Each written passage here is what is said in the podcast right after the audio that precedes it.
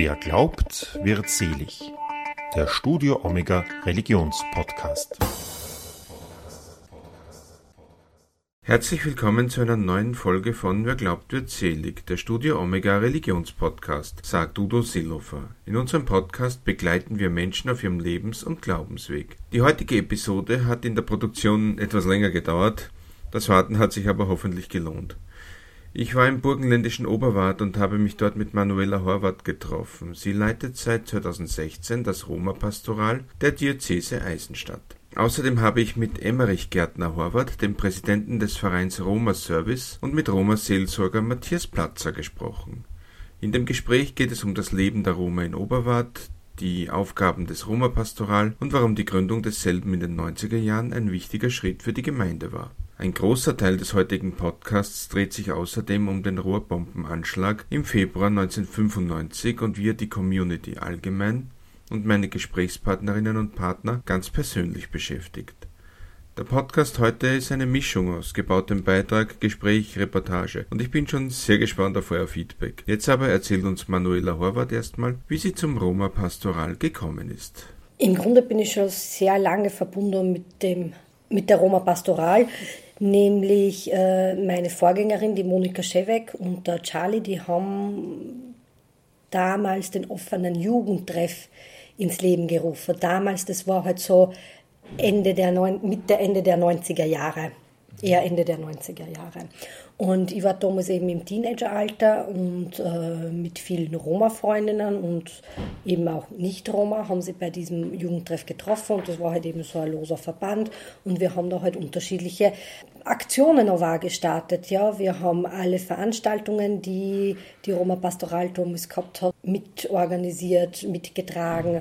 Wir haben unsere Freizeit miteinander verbracht, so irgendwie, ja. Und natürlich hat sich das dann halt ein bisschen geändert. Wir sind erwachsen geworden und, und die ganze Gruppe ist halt so ein bisschen nicht zerfallen, aber ist halt äh, eigenständiger geworden. Da haben wir, wir waren eben erwachsen, da haben wir dieses Referat eben nicht mehr äh, so wirklich gebraucht. Ja. Und äh, 2012 habe ich dann eben bei der Caritas Burgenland als Projektleiterin angefangen zu arbeiten. Und es ist damals immer ein Vertreter der Caritas auch ehrenamtlich im äh, Referat drinnen gesessen. Und äh, unsere Direktorin hat dann eben vorgeschlagen, es wäre naheliegend, wenn ich das mache, da ich eben in Oberwart vor Ort bin und noch dazu selber Volksgruppenangehörige bin. Und das äh, habe ich dann auch gemacht. Ich habe da in dieser Zeit war ziemlich viele Freiheiten seitens der Caritas Burgenland gehabt, dass ich da die Monika doch ein bisschen mehr unterstützen habe können als wahrscheinlich meine Vorgänger. 2015 habe ich dann begonnen, in der, also für die Roma Pastoral zu arbeiten zuerst einmal nur zehn Stunden die Woche und ich habe nebenbei studiert und äh, die Monika war zu dieser Zeit schon außerhalb der Diözese beim Dienstgeber voll beschäftigt. Seit März 2016 bin ich quasi in der Roma Pastoral alleine. Die Menschen kommen dabei mit verschiedenen Fragen auf sie zu. Wenn jetzt irgendwelche wirtschaftlichen Fragen auftreten, also dass ähm, irgendwelche Rechnungen nicht bezahlt werden können, dann schauen wir natürlich weiter, wo können wir Hilfe suchen für die Personen, damit die da ähm, finanzielle Unterstützung erhalten. Sei es jetzt über die katholische Frauenbewegung, Caritas oder über ähm, Bezirkshauptmannschaften im Burgenland. Äh, das ist eben immer ganz unterschiedlich, da schauen wir dann halt. Und da schauen wir natürlich auch, äh, dass wir dieses Problem aber auch nachhaltig lösen können. Mhm. Ab und zu sind es halt so Einzelfälle, ja, wo dann halt wirklich aufgrund einer zu hohen Stromabrechnung, Gasabrechnung etc. Ähm, das ein kurzfristiges Problem ist, aber oft sieht man halt, dass hinter dieser einen äh, Rechnung, nicht bezahlten Rechnung, doch ein viel, viel größeres Problem steht, dass nicht die Rechnung dass die Rechnung eigentlich nur die Spitze des Eisberges ist, kann man eigentlich sagen.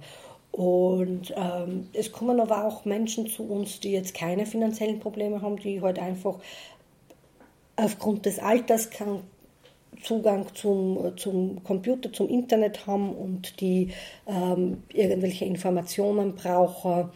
Da schauen wir dann halt auch weiter, dass wir ihnen, also dass wir den Menschen dann diesen, die, diese Informationen, diese benötigen, auch ähm, geben können. Natürlich werden wir aber auch angefragt von Behörden, wenn da jetzt irgendwelche Fragen zu bestimmten Roma-Familien auftauchen oder wenn jetzt zum Beispiel eine, wenn die jetzt nicht wissen, äh, wie sie da jetzt da weiterverfahren sollen oder weiterverfahren können, ob es da vielleicht Möglichkeiten von unserer Seite gibt, diese Familien zu unterstützen oder wenn äh, den Behörden der Zugang zu einzelnen Familien vielleicht schwerer fällt, ja. Und da sind wir dann eben auch in der Vermittlung ein bisschen tätig. Ja, und dann natürlich, was ich vorher schon erwähnt habe, dass wir angefragt werden von Schulen, von Lehrerinnen und Lehrern, um eben Vorträge und Workshops zu unterschiedlichen Themen abzuhalten. Also natürlich, das Hauptthema ist immer Roma, aber da wird dann heute halt auch immer ein unterschiedlich, unterschiedlicher Schwerpunkt gewünscht. Und wenn Gedenksteine oder Erinnerungszeichen für Holocaust-Opfer entstehen in Gemeinden, äh, bei, bei, solchen Sachen sind wir dann auch äh, Ansprechpartner. Die Unterstützung der Gedenkkultur ist eine wichtige Aufgabe des Roma-Pastorals. Dabei war beim Aufbau des Referats nicht unumstritten, wie damit umgegangen werden sollte. Emmerich Gärtner Horvath, von seinen Freunden auch Charlie genannt, ist Vorsitzender des Vereins Roma Service. Er erklärt, warum man sich damals dazu entschloss, die Vergangenheit aufzuarbeiten. Wie sich das Referat entwickelt hat, beziehungsweise wie wir danach begonnen haben, eben mit Geschichte aufarbeiten, wie die ersten äh, was im Gremium die, die, ja, die Teilnehmer drinnen waren. Es waren, da waren die fünf mit mir. Und, da ist auch die Debatte gefallen, warum müssen wir Geschichte aufarbeiten? Kann man das nicht ruhen lassen? Man, und das war für mich ein Punkt, wo ich gesagt habe, okay, das kann man nicht ruhen lassen. Weil man kann nur zum Beispiel Gedenktafeln oder Geschichte aufarbeiten, man muss die Geschichte kennen, dass man mahnen kann. Und das war für mich einfach auch ausschlaggebend, zu dieser Zeit, dass mir der, der, der Bischof, da war es glaube ich der Ibi noch, Bischof Ibi, wo mir den Brief geschrieben hat, wo er uns dann auch unterstützt hat und in weiterer Folge auch dann vom Bischof Egidius. Und was auch ganz toll war, dass auch die evangelische Kirche so, sozusagen auch, da war der Magister Koch zu der Zeit, der Superintendent, wo er auch das Ganze unterschrieben hat und das auch unterstützt hat. Aber mir im Gremium waren sie da nicht so einig. Das muss ich auch dazu sagen, weil, weil sie einfach gemeint haben, da waren Personen halt dabei, was gemeint haben, ja, die Bevölkerung, naja, die will über die Geschichte, was früher war, über Nationalsozialismus nichts wissen, beziehungsweise gibt es auch Personen, wo selber Verwandte oder Großväter haben, was da involviert waren. Aber genau das ist ja der Punkt. Das soll man ja aufarbeiten. Man soll sich mit der Geschichte auseinandersetzen, damit man wirklich den Weg gemeinsam beschreiten kann und gegen Diskriminierung oder gegen Vorurteile vorgehen kann. Und was auch ein ganz wichtiger Punkt ist, dass man erkennt, wenn eine Gefahr wieder auf, auf die Bevölkerung, auf die Gesellschaft zukommt, dass man es frühzeitig erkennt und schon frühzeitig was dagegen machen kann. Man braucht jetzt nur die Situation anschauen. Der Verein Roma Service unterstützt die Menschen und das auch bei Behördenwegen. Naja, dadurch, dass wir die Behörden ja auch kennen, ob, ob das jetzt Arbeitsmarkt ist oder eben im sozialen Bereich oder die ganzen Diakonien, also versuchen wir da Kontakte herzustellen, beziehungsweise mit öffentlichen Stellen, Landesregierung, Bund, weil wir die ganzen Antragsgeschichten ja kennen durch Bundeskanzleramt, also wir, weil wir auch die ganzen Materialien, Formulare hierher geschickt bekommen, kommen natürlich auch äh, nicht nur Roma zu uns, auch von der, ja, von der Mehrheitsbevölkerung und fragen an, wie schaut das aus, wie komme ich zu diesen. Also da machen wir dann keine Unterschiede, weil ich glaube, der bedürftig ist und das notwendig braucht, also sollen wir ja ist für jeden die Tür offen, sage ich jetzt einmal. Mit dem sogenannten Roma-Fonds wird die Jugend unterstützt. Man, und darüber hinaus, es gibt den Roma-Fonds, was wir im Bildungsbereich einsetzen. Der ist aber sozusagen, der sagt ja schon den Namen Roma-Fonds, ist nur für die Roma. Mhm. Also da schauen wir auch, dass wir wirklich unsere Jugend also in dieser Richtung also bilden. Und das gelingt uns ja die letzten 20 Jahre sehr gut, muss ich auch sagen. Also da gibt es schon sehr viele Jugendliche, wo sie eben Matura studieren und wo ich auch ganz stolz bin. Also ich kenne jetzt schon fast keinen mehr, der was kein Lehrberuf geht. 1992 wurde erstmals in der österreichischen Bischofskonferenz ein Vertreter mit der Aufgabe der Roma-Pastoral betraut. Das Referat für ethnische Gruppen, das später in Referat für Roma Pastoral umbenannt wurde, gibt es seit 1995. Davor waren die Roma in der katholischen Kirche leider nicht so willkommen, wie das heute der Fall ist, erklärt Emmerich Gärtner Horvath. Also man hat nie den Platz in dieser Zeit, also vor 40, 50 Jahren hat man den nicht gehabt, so wie man jetzt hat.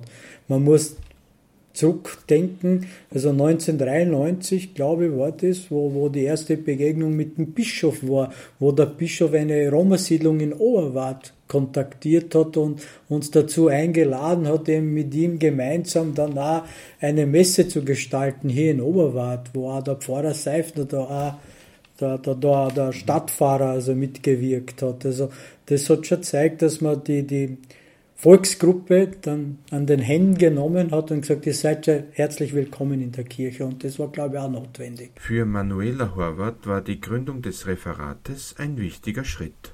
Die Kirche ist nun mal ein sehr mächtiges Instrument und somit ist es auch gut und sinnvoll und äh, ich bin froh, dass da auch die Notwendigkeit erkannt wurde in unserer Diözese, dass auch unsere Volksgruppe ähm, mit Wertschätzung gesehen wird und ich in den unterschiedlichen Abläufen der Diözese immer ein, einbunden wird, ja.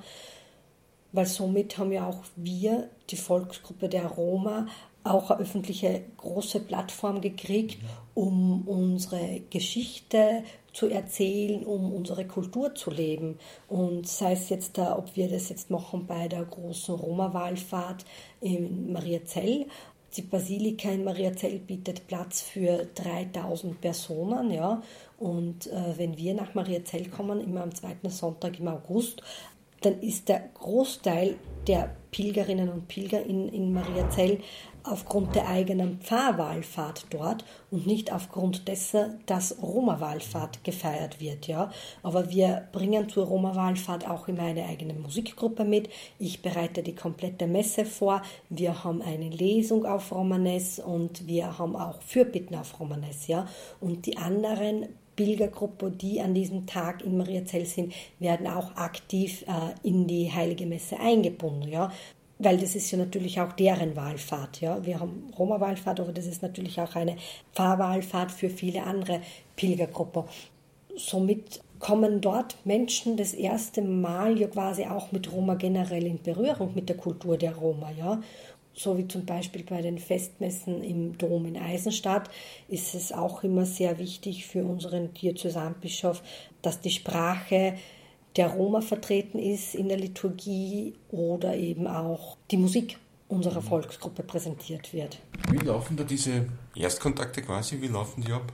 Also ich, ich schaue immer, wenn es möglich ist, dass ich im Vorfeld bereits ähm, erfrage, welche Pilgergruppe an diesem Tag noch in Mariazell sein werden und nehme dann heute im Vorfeld bereits Kontakt auf und bitte dann eben eine Lesung zu lesen oder eben beim Gabenzug mitzumachen, bei äh, eine Fürbitte vorzubereiten etc. Äh, wenn das aber nicht im Vorfeld gelingt, aus welchen Gründen auch immer, dann mache ich das am Sonntag kurz äh, vor der Heiligen Messe direkt vor Ort. Ja. Es ist dann aber auch so, dass wir dann auch äh, am, am Fahrplatz dann doch auch wieder ein Austausch passiert, ja. Wie ist denn diese jährliche Wallfahrt, wie ist denn die zustande gekommen eigentlich? Die Wallfahrt ist so zustande gekommen, da war zu dieser Zeit der Professor Rudolf Scharköse, also in Kontakt eben mit Maria Zell. Ich glaube, da war der Pater Schauer, Karl Schauer war da zuständig und er hat dann uns als Verein angefragt, ob das möglich wäre, dass wir auch teilnehmen, natürlich. Und die erste Roma-Wallfahrt also war mit zwei Bussen, also längere Zeit, wo zwei Busse dann rausgefahren sind. Ja, das war sozusagen der Beginn. Und äh, von der Geschichte her, also vor dem Zweiten Weltkrieg, war ja das sozusagen ja, die Basilika eine Begegnungsstätte für die Roma. Also nicht nur jetzt Begegnungsstätte von den burgenländischen Roma, sondern national. Also es waren sehr viele ungarische Roma, also die Lovara, die mit den Pferden dorthin gebildet sind und sozusagen äh, dort äh, Sentilimle also geweiht wurden. Also, und sie haben auch Gaben hingebracht. Also das war schon vorher schon. Und dann 38 wurde es dann ja eingestellt. Es wurde ja auch verboten, dass die Roma sich frei bewegen konnten zu dieser Zeit. Also bis dorthin also gab es immer auch, also Maria Zell sozusagen als Pilgerstätte auch für die Roma und Sinti. Die Wallfahrt nach Maria Zell findet jedes Jahr am zweiten Sonntag im August statt. Mit dabei ist auch Matthias Platzer. Der gebürtige Neunkirchner ist Seelsorger der Roma-Volksgruppe im Burgenland. Er sieht die Wallfahrt als eine große Chance, dass Menschen sich gegenseitig kennenlernen. Ich denke, dass doch viele Menschen äh, gerade diese Volksgruppe so eher sehr klischeehaft nur vom Erzählen her, von irgendwelchen äh, alten Vorurteilen her kennen und dann hier die Chance bekommen, einmal die Menschen einfach zu erleben und, und in Kontakt zu kommen und, und festzustellen, bis auf das, dass die eine zusätzliche Sprache können, viele davon, sind das ganz normale Menschen, mit denen man äh, reden kann, ein Bier trinken kann, beten kann, spazieren gehen kann. Solche und solche gibt es, welche die sind mir sympathisch und welche sind mir nicht so sympathisch, wie es sonst überall ist. Und diese beiden Brennpunkte der Ellipse, wenn wir so wollen, dass eine Volksgruppe ihre Identität haben darf und nicht aufgeben muss. Das ist das äh, problematisch mit dem Wort Integration. Nicht? Wenn ich Integration nur verstehe als Umfärben, alles weglassen, was ein bisschen anders ist. Sie dürfen so sein, wie sie sind. Sie dürfen ihre Sprache tradieren. Sie dürfen ihre kulturellen Traditionen tradieren, ihre Musik und so weiter und so weiter. Und doch in ein gemeinsames Miteinander eintreten. Und das ist, glaube ich, auch die große Chance der Volksgruppenseelsorge überhaupt. Die, die es ja nicht nur für die Roma gibt, sondern auch für die Ungarn, für die Kroaten, für die Slowaken und so weiter. Dass Identität nicht heißt Ausschluss, sondern Identität heißt zusätzlicher Reichtum in einem gemeinsamen Miteinander. Und dieses gemeinsame Miteinander, das geht, das funktioniert. Seine Aufgaben beschreibt er so. Bei mir sind es eigentlich die klassischen Pfarrersdinge. Begräbnisse haben einen sehr hohen Stellenwert in der Volksgruppe. Also wenn du zu einem Roma-Begräbnis gehst, dann siehst du so ziemlich alle Roma, die in dieser Gegend wohnen, meistens versammelt dort. Und äh, Begräbnisse sind häufig, dass, sie, dass die angefragt werden. Ähm, mittlerweile aber auch zunehmend Hochzeiten, also kirchliche Trauungen. Habe ich allein in diesem Jahr vier bis jetzt. Und auch zunehmend, dass Taufen angefragt werden. Das ist das, wo die Menschen sich direkt an mich wenden, könnte man sagen. Das andere geht eher sozusagen über die Manuela oder über den Charlie oder über andere Institutionen, dass ich dann involviert wäre.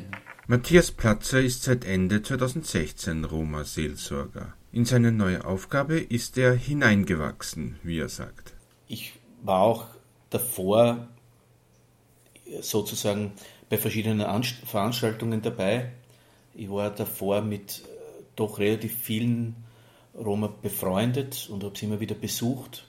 Für mich war es so, dass das ganz normale Leid immer waren, vom ersten Tag an. Also ich könnte nicht sagen, dass die besser oder schlechter waren wie andere oder so anders wären wie andere. Äh, natürlich gibt es vielleicht ein paar kulturelle Dinge, die mir aufgefallen sind, zum Beispiel, wenn man in die Häuser geht, dass die Gottesmutter Maria immer einen besonderen Platz einnimmt. Und es gibt, ich kenne also kaum ein, ein Haus von Roma, wo es nicht mindestens eine sehr äh, klar präsente Marienstatue gibt. Das ist etwas, äh, was mir aufgefallen ist, was mir bei anderen Volksgruppen nicht so stark auffällt. Aber vom, vom Leben her, wie sie, wie sie leben oder wie sie sich mir gegenüber verhalten haben, könnte ich eigentlich nicht einen Unterschied zur Mehrheitsbevölkerung feststellen. Mhm. Also ist das ein besonderer Platz für die Gottesmutter? Ist das sowas wie, früher hat es in die älteren Häuser gegeben, der Herrgottswinkel ja, oder so, oder? Ja, also so, solche Herrgottswinkel, wobei das bei manchen Familien sogar ganze Podesteln sind mit, mhm. mit äh, mehreren Statuen von Heiligen und so. Das, das ist mir aufgefallen, dass dass diese, diese sichtbare Frömmigkeit schon sehr stark ist. Natürlich auch Kreuze, Kruzifixe und so weiter. Ja. Engel sehr stark. Ja. Das, das fällt mir bei Roma-Häusern besonders auf. Was mir ein bisschen weh tut, ist, dass bei der katholischen Mehrheitsbevölkerung in den Räumen die Religion immer weniger Rolle spielt. Ich kenne immer mehr Familien, wo alles Mögliche herumhängt und steht, aber ihre Religion keine Rolle spielt. Bei den Roma ist es fast umgekehrt. Ich kenne fast kein Roma-Haus, wo du nicht sofort, wenn du reingehst, spürst, aha, da ist Maria, da sind fünf Engel, da ist ein Kruzifix, da, da sind diese Dinge viel stärker präsent. Das ist ein äußerer Unterschied, ja? aber es sagt auch was aus, glaube ich. Ja? Ist da der Glaube noch präsenter? Wie stark der Glaube gelebt wird, ist sicher von Familie zu Familie sehr unterschiedlich, wie bei uns auch. Ja? Und allein die Tatsache, dass Gegenstände dort stehen, heißt noch nicht, dass die religiöser sind wie andere. Aber äh, zum Beispiel, wenn es um Begräbnisse geht, wenn es um religiöse Zeremonien geht, dann habe ich das Gefühl, dass bei doch vielen, zumindest bei denen, die zu mir kommen und die mich äh, kontaktieren und die meinen Dienst in Anspruch nehmen, dass das dann schon sehr ernst genommen wird. Für ihn ist es wichtig, den Menschen offen zu begegnen. Du kriegst den Kontakt sowieso zu Menschen nur, wenn du nicht mit Scheuklappen hingehst. Das ist aber bei allen so, das, das gilt jetzt nicht speziell für die Roma. Das gilt für, für alle äh, Menschen, egal welcher Herkunft sie sind, welche Sprache sie sprechen, egal welcher Kultur sie angehören. Wenn du äh, dich auf sie einlässt, wenn du dich bemühst, die Menschen kennenzulernen, verstehen zu lernen, dann, das ist meine Erfahrung, hast du viel mehr Chancen, auch wirklich dort anzukommen und mit ihnen äh, freundschaftlich Kontakt zu erhalten. Und daraus resultiert dann auch Seelsorge. Wo kein Vertrauen ist, kannst du auch keine Seelsorge machen. Vom Pult ober kannst kannst nicht Religion dozieren heutzutage. Essentiell ist für Matthias Platzer auch, authentisch zu sein. Predigen kannst du nur dann oder es kommt nur dann an, wenn das, was du sagst, auch deinem Leben entspricht. Ne? Barmherzigkeit reden und selber Hochnoser sein oder, oder, oder Vorurteile tradieren und, und, und Menschen irgendwie aburteilen oder so, das passt nicht so. Ne? Ein Ereignis, das die Roma-Gemeinschaft bis zum heutigen Tag beschäftigt, ist der Bombenanschlag, der in der Nacht vom 4. auf den 5. Februar 1995 geschah. Der Sprengsatz war mit einer Tafel mit der rassistischen Aufschrift Roma zurück nach Indien verbunden und so konstruiert, dass er zündet, sobald die Tafel entfernt wird. Die vier Männer, welche die Tafel entfernen wollten, Erwin Horvath, Karl Horvath, Peter Sarkozy und Josef Simon starben noch vor Ort. Im folgenden Gesprächsteil erzählen Manuela Horvath, Emmerich Gärtner Horvath und Matthias Platzer, was damals direkt danach geschah und wie die Menschen heute damit umgehen. Du hast vorher den Anschlag vom Februar 95 schon angesprochen, kurz. Gianni, mich würde interessieren, wie beschäftigt er die Community heute noch? Ja, dadurch, dass wir also vier Menschen, so Freunde verloren haben, also beschäftigt mich persönlich das auch sehr. Also es war ein, der Humper war ein Freund, also ein, den habe ich bei der Firma Terra Gastag eine kurze Zeit gearbeitet. Wir haben gemeinsam sozusagen Abende verbracht, haben gelacht, Karten gespielt. Also das ist dann schon ein Punkt, also wenn man dann am, so wie es dann war, 1995 am nächsten Tag hört, dass in die Luft gesprengt wurde, also ein nicht nur jetzt ein Volksgruppenangehöriger, sondern ein Freund. Also das, das schmerzt schon noch. Also es waren vier Menschen, die aus dem Leben gerissen wurden und natürlich sehen das die anderen Volksgruppenangehörigen genauso. Also es geht ja wirklich um, um die, die dort ihr Leben lassen mussten, weil sie wirklich diese saudumme Tafel berührt haben und sozusagen ja zersprengt wurden. Also das, das, das ist schon, also was mich noch sehr beschäftigt und natürlich die anderen genauso. Mhm. Es hätte natürlich andere auch erwischen können, die keine Volksgruppenangehörige sind, die dort zufällig gewesen wären. Aber das war, glaube ich, gezielt gewollt, also von den Attentätern. Mhm. Gleich dann noch, wie waren da die ersten Reaktionen? Also die waren gemischt. Also wie ich mich dann danach gleich ins Auto gesetzt habe und Radio gehört habe, waren die ersten Meldungen, dass es eine Zigeunerfehde war, dass eben sich die Leute, also die vier mit den Pumpguns erschossen haben. Also das waren die ersten Meldungen, ohne dass es von der Polizei Absperrungen, weil ich dann an Ort dort angekommen bin, gegeben hat. Man hat die Spuren sozusagen zertrampelt, verwischt. Und dann später hat man dem die Tafel gefunden, das war auch ein Reporter, der die Tafel erfunden hat und dann ja sozusagen der Polizei übergeben hat oder gezeigt hat, hey, die müsst ihr da sicherstellen. Und das hat dann, glaube ich, sehr lange gedauert, bis man sozusagen gesagt hat, es ist ein Attentat. Am Montag drauf, dann gab es dann dieses, diese schreckliche, äh, sozusagen eine Bombe in Stinaz mhm. wo es auch eine Person, wo eine Person verletzt wurde und dann danach wurde es erst bestätigt. Es gab dann auch sehr viele Telefonate mit Innenministerien, mit Bundeskanzler, also auch mit dem Landeshauptmann zu dieser Zeit, wo ihm eben nachgefragt wurde, was da passiert ist. Aber die Medien haben da gezeigt, wie Rassismus funktioniert und nicht nur die Medien, man hat es da geschwört. Man hätte meiner Meinung nach, wenn es korrekt abgelaufen, ablaufen hätte sollen, hätte man ermitteln sollen und dann erst eine Meldung rausgeben sollen und nicht schon vorher eben dieses, diese Vorurteile. Also das ist schon, also muss ich schon sagen, also sicher von der Polizei hier in Oberwart passiert, mhm. weil die an Ort die ersten waren packt dich da manchmal die Wut, wenn du daran denkst, wie das abgelaufen ist? Ja, schon, schon. Also nicht nur die Falschmeldung, auch nachher die Hausdurchsuchungen, also die dann in Oberwart in den einzelnen Räumen stattgefunden haben. Also das war ja auch, man wollte wirklich immer sicher gehen, dass es sicher nicht die Volksgruppe war. So habe ich es dann mhm. nachempfunden. Aber das hat schon gezeigt, die Vorurteile. So wie es dann vor in den 80er Jahren war, wenn irgendwo zum Beispiel ein Raubüberfall oder egal was passiert ist, sind, der erste Weg war immer zu den Roma selber und hat dort geschaut, ob dort der Täter ja. zu finden ist. Also das hat schon gezeigt, also diese Vorurteile. Also eigentlich das typische, was man so in Neudeutsch, glaube ich, so Racial Profiling Genau, genau, so, ja. genau.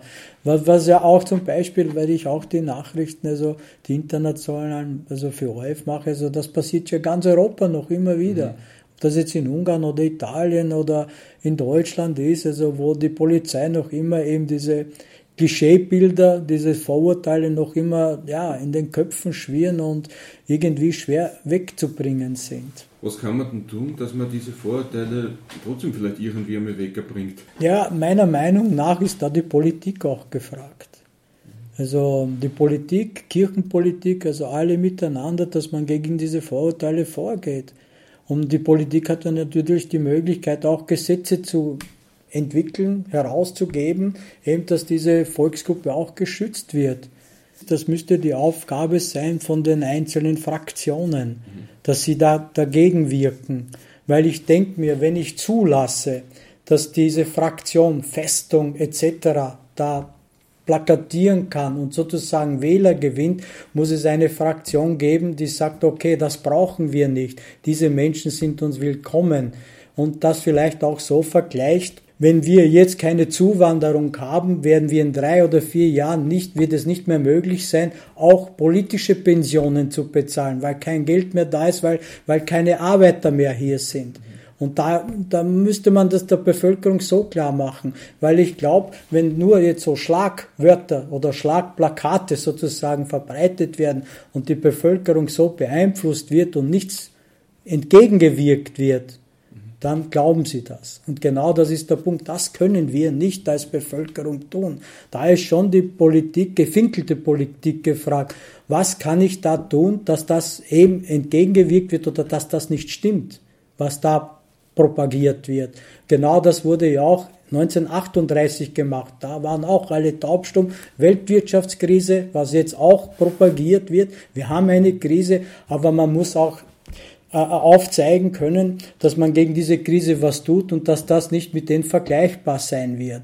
Weil sonst glauben die Menschen wiederum, hey, es kommt wieder diese Zeit, diese schreckliche Zeit, wo wir nichts im Geldbörsel haben, nichts am Tisch haben, nichts zu essen haben und sozusagen, ja, denen ausgesetzt sind. Und das macht den Menschen dann halt auch unnötig Angst. Genau, genau. Also mit Angst kann man sehr viel schüren und sehr viel Hass und, und ich denke mir, da ist, jetzt sind zum Beispiel Kärntner, die Kärntner Slowenen, wo jetzt eben äh, äh, die, die, die Kärntner Slowenisierung sozusagen von, von freiheitlichen Jugendlichen angesprochen wurde. Und da bin ich auch solidarisch, also mit den anderen Volksgruppen. Und ich bin ja auch bei der Vorsitzendenkonferenz dabei und da habe ich es schon angesprochen. Wir müssen an einen Strang ziehen, die Volksgruppen. Überhaupt, was alle Gruppierungen, die am Rande leben. Und, und das zeigt ja wirklich dann schwierig, dazu entgegenzuwirken. Und da habe ich schon gesagt, du, wie schaut es aus, dass das Volksgruppengesetz neu novelliert wird, wo es verstärkt ein Gesetz herauskommt, wo wir geschützt sind, wo zum Beispiel nichts geschürt werden darf. Also das ist ja meiner Meinung nach eine Volkssätze auch. Manuela, wenn ich es richtig nachgelesen habe, warst du bei dem Anschlag so neun oder zehn Jahre alt. Haben. Wie hast du diese Zeit denn erlebt? Ja, also das war Chaos pur eigentlich. Damals im Februar 95, als ähm, die vier Leichen gefunden worden sind. Ähm, es war in der gesamten Roma-Siedlung natürlich die Trauer um die vier verstorbenen äh, Männer, um die vier ermordeten Männer. Es äh, war dann aber eben auch die Angst da, weil ja niemand gewusst hat, ähm, äh, wer hat diesen Anschlag verübt, was ist da genau passiert. Und ähm, ja, es war dann halt eben auch so, dass ja ähm, die ganze Siedlung an diesem Tag ja zum Teil, ähm, ob, also es war natürlich sehr viel Polizei vor Ort und natürlich auch äh, sehr viele Medienvertreter, die dann halt dort herumgestanden sind und alles Mögliche fotografiert und gefilmt haben. Und am Nachmittag hat es dann da in jedem Haus diese Hausdurchsuchungen gegeben. Ja. Da ist mein Kinderzimmer genauso durchsucht worden wie halt unser Garage und so.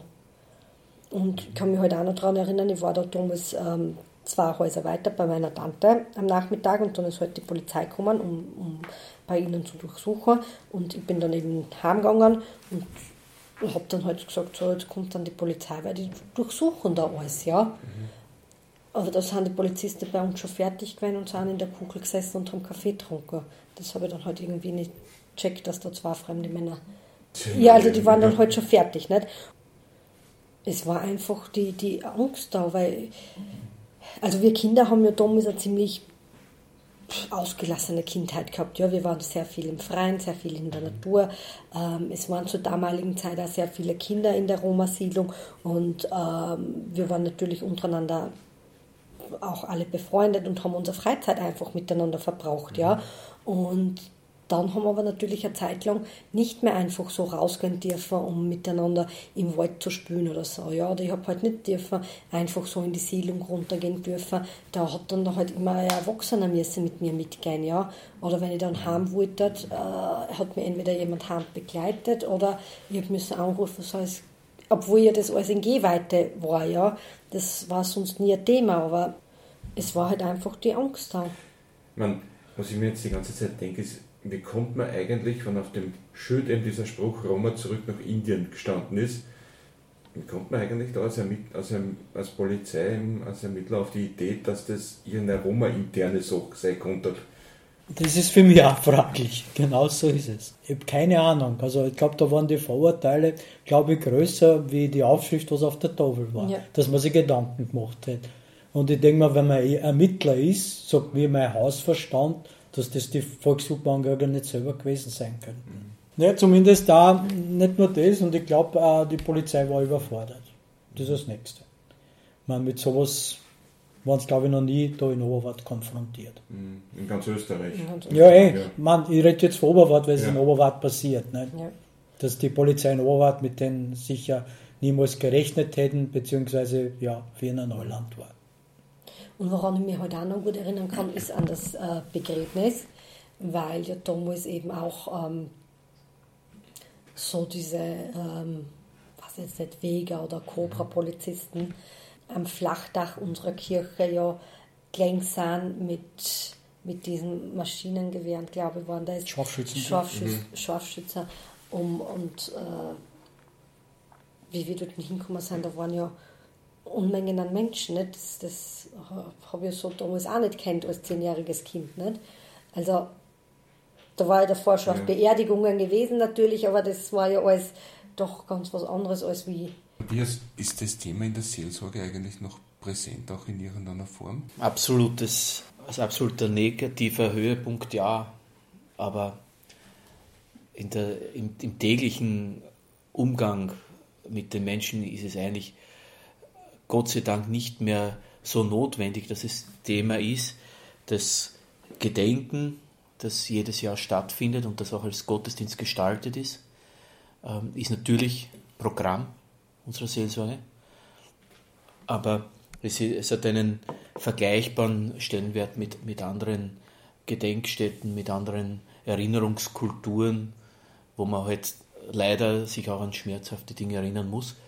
Im täglichen Leben ist es Gott sei Dank nicht mehr, habe ich das Gefühl, so notwendig, dass man, dass man das jeden Tag auf das hinweisen muss, weil ich auch das Gefühl habe, dass sich vieles verbessert hat.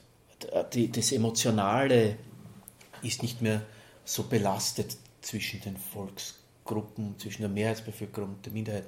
Ich, ich erlebe in sehr positiver Weise, muss ich wirklich sagen, auch von der Mehrheitsbevölkerung äh, Zuspruch. Das, äh, was man so früher gehört hat, was ich als Jugendlicher noch gehört habe. Ich komme aus Niederösterreich, dort hat man über die Volksgruppe der Roma und Sinti eigentlich, was ich mir erinnern kann, so, wenn man da im Wirtshaus gewesen ist oder so, eher immer sehr negativ gesprochen. Das waren so diese klassischen Klischees, wo das äh, Wort fast als Schimpfwort gebraucht wurde, würde ich mal sagen.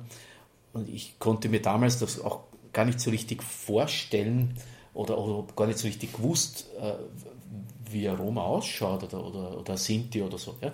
Ich habe das gar nicht, ich habe keine gekannt persönlich. Ja? Ich, ich habe ehrlich gesagt auch irgendwelche exotischen Vorstellungen gehabt, weil ich weil ich, ich habe auch nicht gewusst, wie die leben heute oder so, gar nichts. Ich bin mit, mit denen erst wirklich in Kontakt gekommen, da war ich schon im Priesterseminar. Mhm. Ja? Und, und das, was ich erlebt habe, ich bin jetzt sozusagen auch vorurteilsfreier wie andere, weil ich das, was ich erlebt habe, so, so normal empfunden habe, wie meine Begegnung mit kroatischen Familien oder mit ungarischen Familien ganz normal erlebt habe. Ja? Äh, und, und diese, dieses schmerzliche, äh, immer, immer wieder sozusagen dieses Aufbrechen der Wunden begegnet einem schon. Ja? Und zwar auch in verstärkter Form bei älteren Menschen, die noch Holocaust-Opfer gekannt haben. Die, da begegnet das schon, dass man immer wieder, wenn man länger redet mit denen, wenn das Vertrauen größer wird, immer wieder dann auch hört, naja, und der und der und der von meiner Familie ist dort ums Leben gekommen. Ja, in, in dieser Konstellation gibt es natürlich auch das, dass, dass das Attentat immer wieder vorkommt. Aber im täglichen Umgang sozusagen ist dieser Schatten Gott sei Dank kleiner geworden ja, und ist das Vertrauen, glaube ich, auch größer geworden. Und zwar auch von der Mehrheitsbevölkerung auf die Volksgruppe hin. Ja. Das ist äh, in meinem Erleben, ich, ich weiß nicht, wie es an Volksgruppenangehörigen geht, ja, aber in meinem Erleben ist es da viel natürlicher geworden. Ich habe äh, Schüler aus der Volksgruppe in den Schulklassen drinnen, die sich selbstverständlich deklarieren, die sagen, der bin ich, da komme ich her und ich bin ein Teil von euch und, und wir können, wir können sagen. Ja. Ich muss ihm seine, seine Identität nicht austreiben, damit er dazugehört. Und das ist eigentlich, habe ich das Gefühl, dieser Weg, auch, auch dieser Weg der Aufarbeitung der Geschichte, dieses immer wieder sozusagen auch in der Bildungsarbeit äh, das Thematisieren, das hat auch etwas gebracht, hat wirklich etwas gebracht. Der Matthias da wieder ganz kurz einhaken. Ja, ich möchte nur zur Aufarbeitung ja. was sagen, weil er eben Aufarbeitung zur Geschichte. Also wenn man jetzt so einen Rückblick macht, 1938, Burgenland waren ja die Gemeinden alle ziemlich einig, dass eben die Roma deportiert werden. Es hat auch eine einzige Gemeinde gegeben, das war glaube ich in Jennersdorf, wo eine Person die Gemeinde beschlossen hat, dass die da bleiben darf, dass nicht deportiert wird. Es waren dann auch etliche auf der Flucht, was, was geflohen sind nach Ungarn. Aber was mich beeindruckt hat, weil du Niederösterreich angesprochen hast, hat es Familien gegeben, was Roma-Familien sechs Jahre versteckt haben. Mit der Gefahr, dass sie selber auch, was sie, ja, dass sie noch draufkommen und danach deportiert werden können. Auch meine Mutter hat sie unter diese Familien befunden. Das war in Niederösterreich, Kirchberg am Wechsel, wo Familien sie versteckt haben. Und das ist ja genau für mich der Punkt. Warum hat das im Burgenland nicht funktioniert? Da war, da war der Hass, die Vorurteile, der Rassismus so groß, dass man geschaut hat, dass man diese Familien weghaben will. Und es hat Bundesländer gegeben, ebenso wie Niederösterreich, wo, wo diese Gefahr auf sich genommen wurde und gesagt hat, okay, es sind Menschen, also ich würde generell nur noch gern was zum Gedenken sagen, was der Matthias vorher mhm. gesagt hat, weil er gemeint hat, in den Schulklassen Roma-Schüler und Nicht-Roma-Schüler miteinander.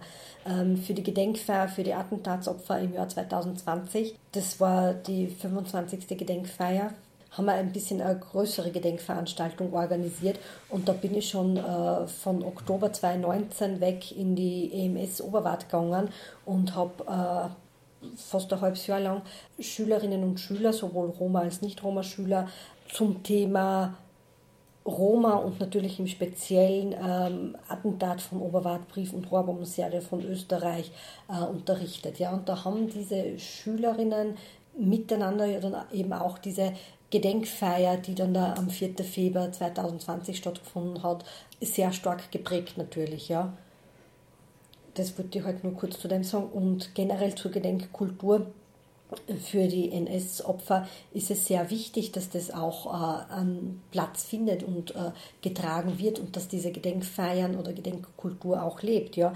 Im Burgenland hat es äh, vor dem Zweiten Weltkrieg über 124 Roma-Siedlungen in unterschiedlichen Ortschaften gegeben. Jetzt mittlerweile gibt es äh, in 24 Ortschaften Gedenk- oder Erinnerungszeichen, die an das Schicksal der Roma in diesen Gemeinden erinnern. Und wir hoffen natürlich, dass, äh, dass diese Gedenksteine mehr werden, weil dadurch, dass diese Gedenksteine oder Erinnerungszeichen, sei es jetzt dafür die Roma-Holocaust-Opfer oder die jüdischen Opfer, für die Euthanasie-Opfer, das ist ja auch immer wieder ein Stück äh, der eigenen Ortsgeschichte, die da aufgearbeitet wird. Ja? Das ist ja nicht nur die Geschichte der Roma, unserer Volksgruppe, sondern das ist Ortsgeschichte, ja. Und Roma waren in vielen Gemeinden im Burgenland eben zu Hause. Ja, vor dem Zweiten Weltkrieg hat es österreichweit an die 11.000 Roma gegeben. 9.000 Roma waren davon im, im Burgenland zu Hause und nur 10% haben den Holocaust überlebt. Also ganze Familienstrukturen, die ganze Kultur wurde ja im Holocaust zerstört. Ja? Und ich habe mir jetzt auch gedacht, der, der 2. August ist jetzt eben auch als äh, nationaler Roma-Holocaust-Gedenktag beschlossen worden. Und anlässlich dessen, dass das heute heuer das erste Mal ist, äh, werden wir auch eine Gedenkfeier am 2. August organisieren. Die, der 2. August ist ja 2015 äh, von der EU-Kommission äh, beschlossen worden und jetzt eben auch äh, von uns also in Österreich vom Nationalrat beschlossen worden. Und natürlich hat es jetzt da die Jahre davor in Wien am 2. August immer Gedenkfeiern gegeben. Aber ich denke mal, es ist auch gut, wenn wir dieses Gedenken jetzt erstmals auch in eine Ortschaft tragen, ja, um das Gedenken an die Holocaust-Opfer hier eben auch ähm, weiterzutragen. Du hast vorhin schon erwähnt, dass ähm, das Roma Pastoral auch bei der Errichtung solcher Gedenkstätten eben unterstützt. Was genau wird da gemacht? Genau, so wie auch der Verein Roma Service, also der Gärtner Horvath, der Charlie Gärtner Horvath, Oh mein Gott. also genau, das muss ich jetzt ein bisschen ausholen. Der Verein Roma Service und die Roma Pastoral treten da natürlich an Gemeinden auch heran, beziehungsweise ähm, sind da eben unterstützend tätig, ja. Ähm, sei es jetzt, dass wir ähm, irgendwelche Materialien oder die Kontakte zu Historikern für die Gemeinden zur Verfügung stellen, dass wir mit, so wie es in Stegersbach zum Beispiel war, über die Platzierung des Gedenksteins diskutieren, dass äh, also mit dem Herrn Bürgermeister Thomas, er hat uns da auch präsentiert im uns beiden eben, wie dieser Gedenkstein ausschauen soll, was er sich dabei gedacht hat, warum dieser Gedenkstein so aussieht. Mhm. Und äh, da haben wir dann eben auch die, die Segnungsfeier Domus miteinander vorbereitet, nicht? Und da ist natürlich der Matthias immer mit dabei bei dieser Segnungsfeier und natürlich auch der zuständige Ortspfarrer. Und das wird dann aber auch immer ökumenisch getragen. Wir sind dann eben auch Ansprechpartner, wenn es darum geht, irgendwelchen, irgendwelche Ängste aus dem Weg zu räumen, die da vielleicht jemand aus der Mehrheitsbevölkerung hat. Nicht? Ja, dann heißt es etwa, wir sind alle Nazis gewesen, früher sowas zum Beispiel, nicht? Laut Gemeindebeschlüsse mhm. ja, ist so gewesen. Aber genau mit dem muss man sich beschäftigen. Aber nur es ist halt so, dass wir, egal jetzt da auf welcher Seite unsere Vorfahren in der Vergangenheit gestanden haben, sei es jetzt auf der Täterseite oder auf der Opferseite, so liegt es ja jetzt an uns allen, dass wir für ein besseres und aufgeschlossenes Miteinander in unserer Gegenwart und für unsere Zukunft halt arbeiten. Ja? Das, das ist halt, die NS-Zeit ist halt die Geschichte von Österreich. Ja? Das kann man nicht einfach so ausblenden. Matthias, du bist bei diesen Segnungen ja auch dabei natürlich. Wie wichtig ist es für dich und wie empfindest du das selber? Also im Sinn meiner Identität als katholischer Pfarrer, äh, das Wort katholisch heißt ja weltweit eigentlich, ja. Also ich wehre mich dagegen, das immer nur sozusagen konfessionell zu betrachten, weil für mich sind andere Christen, die zu anderen Konfessionen gehören, deswegen nicht weniger Christen, ja, sondern ich meine damit auch weltweit und damit meine ich auch für alle Menschen. Es gibt keine Menschen, die uns nichts angehen. Ja. Ein großer Theologe hat das einmal gesagt, dass es gibt kein Leid auf der Welt, das uns als Christen nichts angeht. Ja. Und auch wenn dieses Leid Jahrzehnte zurückliegt, aber auch wenn es Jahrhunderte zurücklegen würde, ja, äh, ein, ein, Unrecht, ein, ein, eine Ermordung von, von Menschen aufgrund der Tatsache, dass sie eine bestimmte Hautfarbe hatten, äh, eine bestimmte Sprache gesprochen haben oder irgendein körperlich oder, oder psychisches äh, Merkmal hatten, dass, dass sie halt in einer Ideologie als nicht willkommen äh, abgestempelt wurden, äh, dieses Unrecht auch als solches zu benennen, ist Teil unserer Zukunft, unserer gemeinsamen Zukunft. Es gibt keine Zukunft ohne das Hinschauen auf die Vergangenheit. Und deswegen kann ich gar nicht fehlen bei sowas. Du hast vorher schon erwähnt, eben die Gedenkfeier am 2. August. Was ist denn von Roma Pastoral und Roma Service in diesem Jahr sonst noch so geplant? Ähm, also wir von der Roma Pastoral werden heuer auch, ähm, wie bereits in den letzten Jahren, haben wir ja auch an der Gedenk- und Befreiungsfeier in Grusen und in Mauthausen teilgenommen.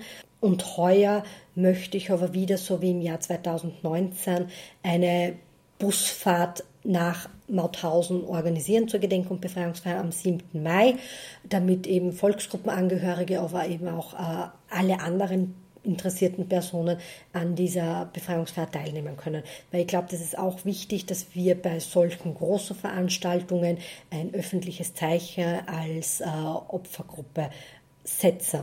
Also das ist jetzt mal für, für Mai geplant. Dann eben natürlich haben wir unsere Veranstaltungen in der K-Woche wieder, dass wir an den Kreuzweg gehen. Äh, der wird heuer anders sein als wie in den Vorjahren. Da haben wir jetzt auch schon was überlegt, ähm, nämlich nicht in Binkerfeld am Kalvarienberg, sondern wir gehen den Kreuzweg in Unterkolstetten, damit wir halt da auch ein bisschen Abwechslung haben. Und ähm, natürlich die Roma-Wallfahrt am 13. August um 10 Uhr. Das sind jetzt einmal unsere größeren Veranstaltungen, die wir haben. Und dann natürlich so äh, laufend unsere kleineren Veranstaltungen, ja. Und was wir für heuer aber auch noch planen, wir sind ja mitten in der Pandemie mit unserem Büro gesiedelt. Wir werden eine Einweihungsfeier mit unserem Diözesanbischof planen. Also aus unserer Sicht, also wir haben hier beim Verein Roma Service fixe Projekte sowie Lernbetreuung, wir haben arbeitsmarktpolitische Projekte. Es gibt das Projekt gemeinsam mit Radio Mora, wo wir hier auch eine Station haben, wo wir Nachrichten etc. machen. Es gibt das Projekt mit den ORF, wo wir die, äh, auch äh, Volksgruppennachrichten machen. Ja, und weiterer Hinsicht, also auch ein tolles Projekt ist ja Rombus, wo wir zu den einzelnen Personen, also hier in, in, in Burgenland, aber darüber hinaus auch frequentieren. Ja, und unser Fixpunkt ist auch immer der Roma Buchu. Das ist eine kulturelle Veranstaltung, so, wo wir alle Volksgruppen hier in Burgenland einladen dazu. Das passiert am 17. Juni. Was die, Mon ah, die Manuela vorher erwähnt hat, also da tragen wir ja gemeinsam etliche Projekte, ob das jetzt eben der 2. August ist, im Roma-Wallfahrt oder dem der 8. April, der internationale Roma-Tag, wo wir gemeinsam, also die Organisationen hier zusammentreffen und dort auch gemeinsam auftreten. Aber darüber hinaus gibt es natürlich die einzelnen Projekte, jeder durchführt, die ich vorher erwähnt habe. Aber im Grunde genommen 2. August, 8. April, dann im September oder in, in Mai, Mai glaube ich ist das ist erwähnt worden, wird auch im Parlament eine Veranstaltung stattfinden, wird aber nicht zum Internationalen Roma-Tag sein. Wir, feiern ja auch 30 Jahre Volksgruppenanerkennung. Und das wird ja auch das ganze Jahr, die ganze Veranstaltung, die wir da abhalten, wird, wird eben mit 30 Jahre Volksgruppenanerkennung wird sicher betitelt sein. Okay, dann bleibt mir nur noch eins zu sagen, nämlich liebe Manuela, lieber Charlie und lieber Matthias, danke, dass ihr euch die Zeit für das Gespräch genommen habt. Dankeschön. Danke Meresch, gerne. Im Anschluss an das Gespräch bin ich gemeinsam mit Manuela Horvath zur an dem Ort des Anschlags errichteten Gedenkstätte gefahren. Auf dem Weg dorthin erzählt sie mir auch von ihren beiden Cousins, die bei dem Anschlag ermordet wurden.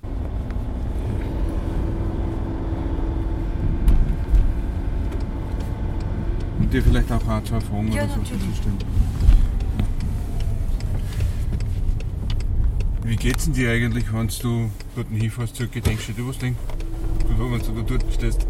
Also es ist nach wie vor immer wieder ein beklemmendes Gefühl. Ähm, ich bin ja in der Roma-Siedlung in Oberwart groß geworden und äh, somit ist es eigentlich, ja, ich bin halt mit der, mit der Gedenkstätte groß geworden im, im Grunde, ja. Ähm, ich habe beim Attentat auch zwei Cousins verloren und ähm, ja, somit ist das natürlich auch für mich emotional sehr anstrengend, äh, die Gedenkfeier zu organisieren jedes Jahr.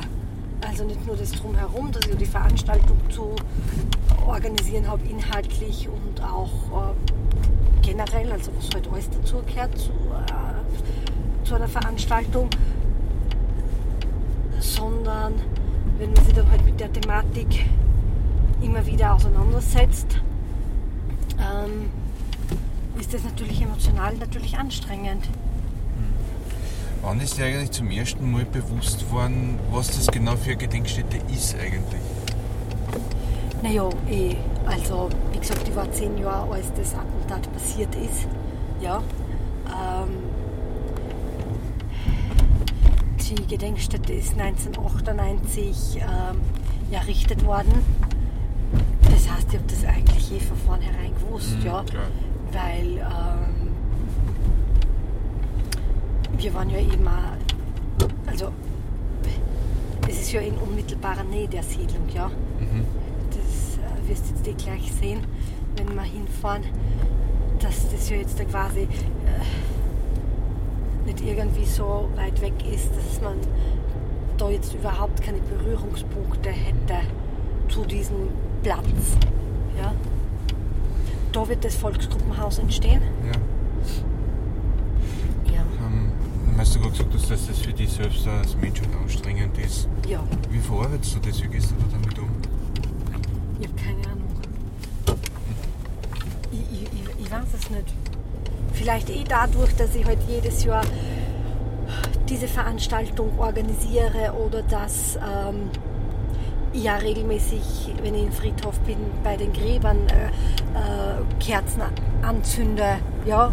Ähm, oder eben auch, dass wir mit Kindern und Jugendlichen über dieses Thema sprechen, dass es natürlich auch bei uns in der Familie thematisiert wird. Ja?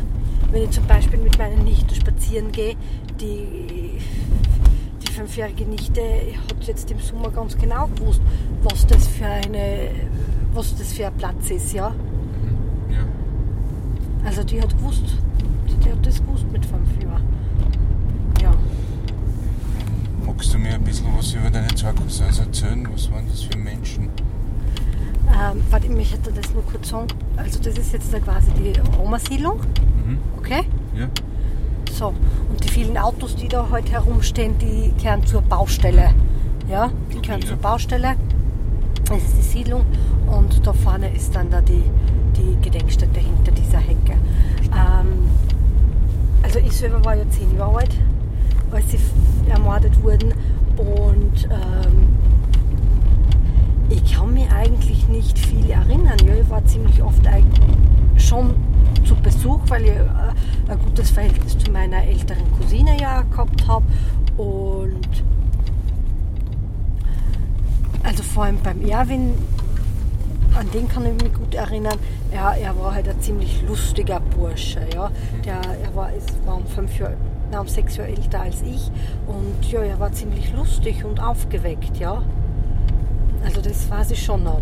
Und der Kali, na, der war halt schon ein bisschen erwachsener quasi, ja. Aber ja. Und ja.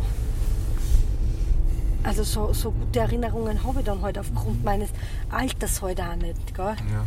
So, ich bleibe jetzt da einmal stehen.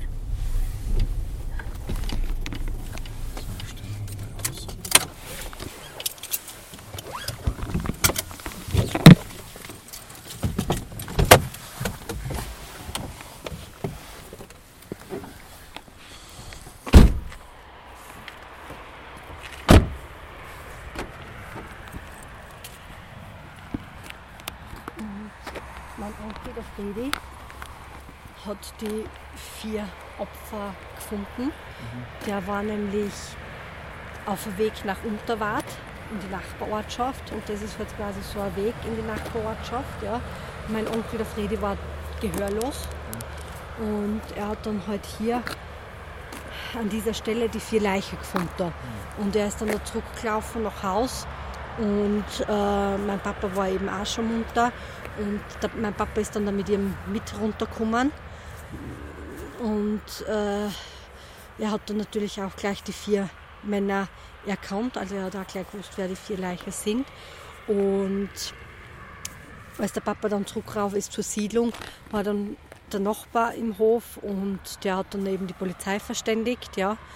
Und ja, mein Opa, der hat, mein Opa hat ähm, die Konzentrationslager Dachau, Buchenwald, Mauthausen und Gusen überlebt. Und für den war das dann halt ganz schwierig, äh, miterleben zu müssen, dass seine Enkelsöhne äh, ermordet wurden und er sechs Jahre lang in einem Konzentrationslager inhaftiert war und diese sechs Jahre Konzentrationslager überlebt hat. Ja, Ähm, schauen wir uns mal die. ja, sicher. Und hier halten wir dann auch immer die Gedenkfeiern ab. Ja, ja.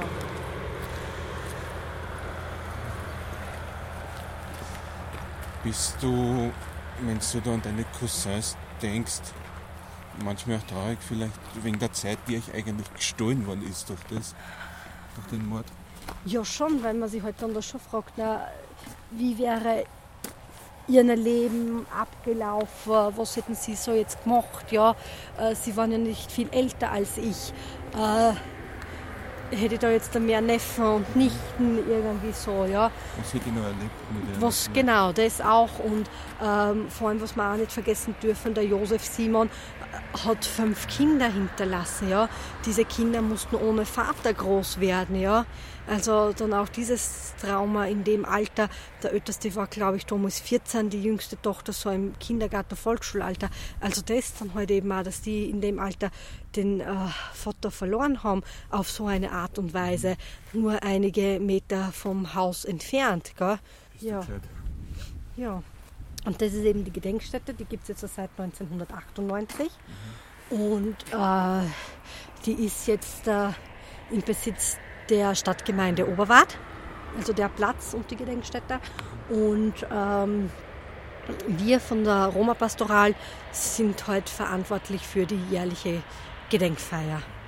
Die Gedenkfeier hier ist immer im Februar. Also jetzt da war sie zuletzt am 5. Februar. Sie ist normalerweise immer am nächsten Sonntag zum 4. Februar. Und nur die Runden- und halbrunden Gedenkjahre ähm, veranstalten wir direkt am 4. Februar. Ja, die Gedenkfeier am 2. August ist für die Holocaust-Opfer. Ja, verstehe, ja. Ja. Ja, Dann sag ich mal, liebe Manuela, Dankeschön. bitte, bitte gerne. Gerne. Das war Wer glaubt wird selig, der Studio Omega Religionspodcast für heute. Wenn Ihnen dieser Podcast gefallen hat, dann empfehlen Sie uns weiter und erzählen Sie Ihren Freunden und Ihrer Familie von uns. Außerdem würden wir uns freuen, wenn Sie uns auf Facebook, Instagram, Twitter, YouTube oder auch Instagram folgen. Informationen zum Roma-Pastoral der Diözese Eisenstadt und zum Verein Roma Service finden Sie in den Shownotes dieser Episode. Dann bleibt mir nur noch, mich zu verabschieden. Auf Wiederhören und bis zum nächsten Mal, sagt Udo Seelofer.